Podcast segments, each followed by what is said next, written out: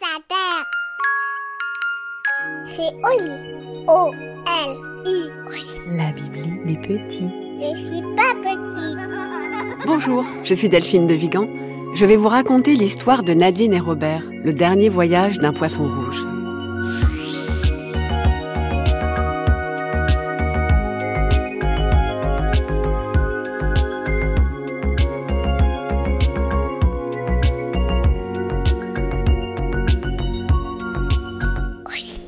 Jour où j'ai entendu papa dire Oh merde dans le salon, j'ai su que nous avions un gros souci. D'abord parce que mon père ne dit jamais de gros mots, ensuite parce qu'il était penché juste au-dessus de l'aquarium de Robert et Nadine. Maman s'est approchée de lui, ils ont échangé un regard très embêté, le genre de regard que je n'aime pas du tout. Alors je me suis mis à pleurer. Mon père m'a tendu la main. Viens voir, Titou. Nadine n'a pas l'air très en forme. En effet, Nadine flottait sur le dos, tout à fait immobile, la bouche ouverte. Elle était plus pâle qu'à son habitude, je dirais même qu'elle avait très mauvaise mine. J'ai regardé Robert, il tournait en rond. Ça se voyait qu'il avait du chagrin et qu'il comptait sur nous pour trouver une solution. Il n'avait même pas mangé ses petites miettes du matin. J'ai pris un crayon pour tenter de ranimer Nadine. Je l'ai poussé un peu, puis un peu plus fort, mais Nadine semblait dormir d'un sommeil très profond.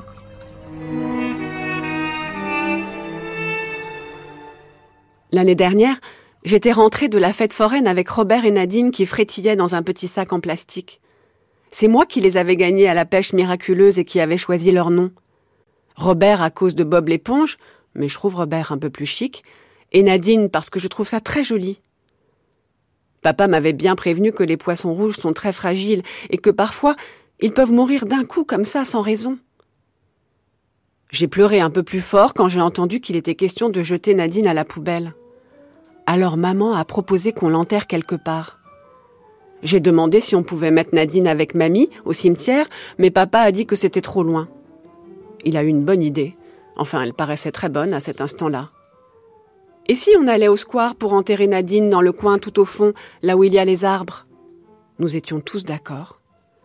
Papa a attrapé Nadine et l'a enveloppée dans un papier d'aluminium. J'ai dit à Robert Ne t'inquiète pas, on s'occupe de tout. Il m'a fait un clin d'œil, j'ai vu qu'il avait meilleure morale. Nous sommes partis tous les deux, papa et moi, en direction du square. Comme il était encore tôt, il n'y avait pas beaucoup de monde. Sous un petit arbuste, nous avons repéré un endroit qui nous a semblé très confortable et légèrement ombragé. Les enfants n'ont pas le droit d'y aller. Mon père s'est mis à genoux et il a commencé à creuser la terre avec la pelle bleue qu'on emporte pour faire des châteaux de sable sur la plage. C'est à ce moment-là que le gardien du square est arrivé. Ce n'est pas un policier, mais presque. Il a un uniforme gris et des grosses chaussures. Qu'est-ce que vous faites, monsieur? a-t-il demandé à mon père. Mon père m'a paru un peu embarrassé. Je. J'enterre le poisson rouge de mon fils. C'est Nadine, ai-je jugé utile de préciser. Le gardien du square avait l'air de très mauvaise humeur. Mais enfin, monsieur, arrêtez ça tout de suite. Vos détritus n'ont rien à faire ici. Ce n'est pas un détritus, monsieur. Il s'agit de Nadine, comme vous l'a dit mon fils, un petit poisson rouge qui est mort ce matin. J'ai bien senti que mon père était très énervé. Il continuait de creuser la terre avec sa pelle. Si vous continuez, j'appelle la police a soudain hurlé le gardien. J'ai pensé au mot envenimé que nous avions eu dans la dernière dictée de Madame Merle. Elle avait dû nous l'épeler parce que c'est un mot difficile. Je me suis dit qu'il devait correspondre tout à fait à ce genre de situation. Mon père s'était relevé et faisait face au gardien. Heureusement, c'est moi qui tenais le petit sac avec Nadine dedans. Papa a tenté une dernière fois d'exposer les faits, je voyais bien qu'il insistait sur les mots les plus importants. Écoutez, monsieur, je suis avec mon fils qui a huit ans et qui vient de perdre son poisson rouge. Pour éviter de le jeter à la poubelle, nous avons pensé lui offrir une dernière demeure où il pourra reposer en paix. Vous n'avez qu'à le faire frire, votre truc, et le manger, a répondu le gardien. Mon père a planté une nouvelle fois la pelle dans la terre. Le gardien a sorti son téléphone portable de sa poche, il a composé un numéro. J'ai eu une vision de Nadine transformée en poisson pané et de mon père menotté dans le camion de police.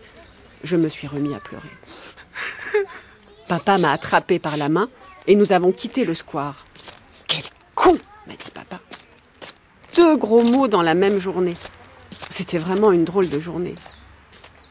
Mais mon père a toujours de bonnes idées. J'ai bien vu qu'il en avait une derrière la tête parce que nous sommes partis d'un pas décidé vers le marché.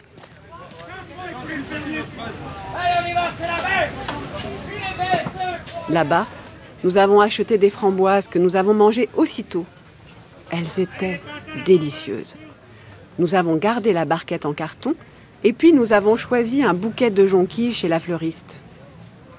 Nous avons le matériel, a déclaré mon père sur un ton mystérieux. Nous avons pris le métro jusqu'à la station Saint-Michel. Une fois dehors, nous sommes restés quelques minutes sur le pont pour profiter de la vue. C'était magnifique.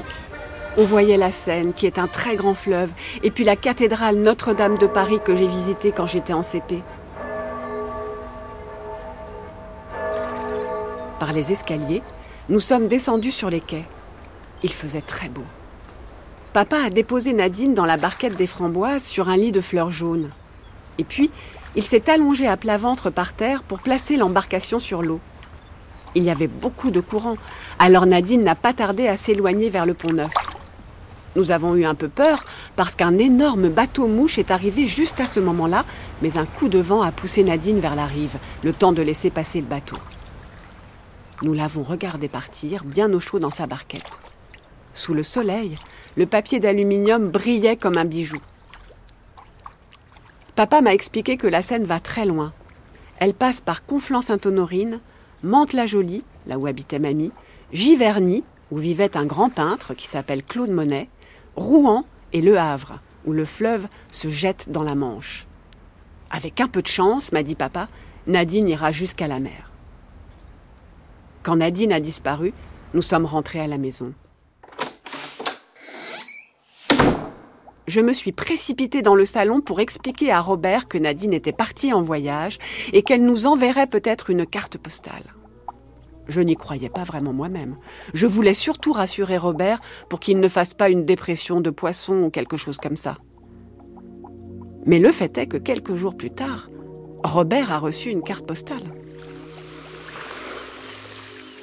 Cher Robert, je suis bien arrivée à Guernesey, une île anglo-normande à une trentaine de kilomètres de la côte. La mer est très froide, mais il y a de minuscules algues qui me chatouillent le ventre. Je me laisse porter par le courant. C'est très agréable. Je suis très heureuse de t'avoir connu et d'avoir passé ces moments merveilleux avec toi.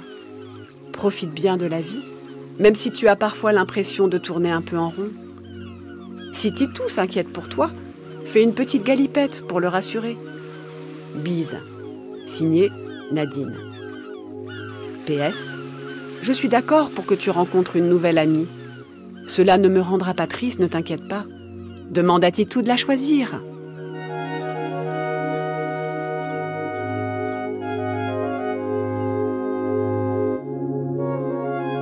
Et voilà, l'histoire est finie. Et maintenant, au lit.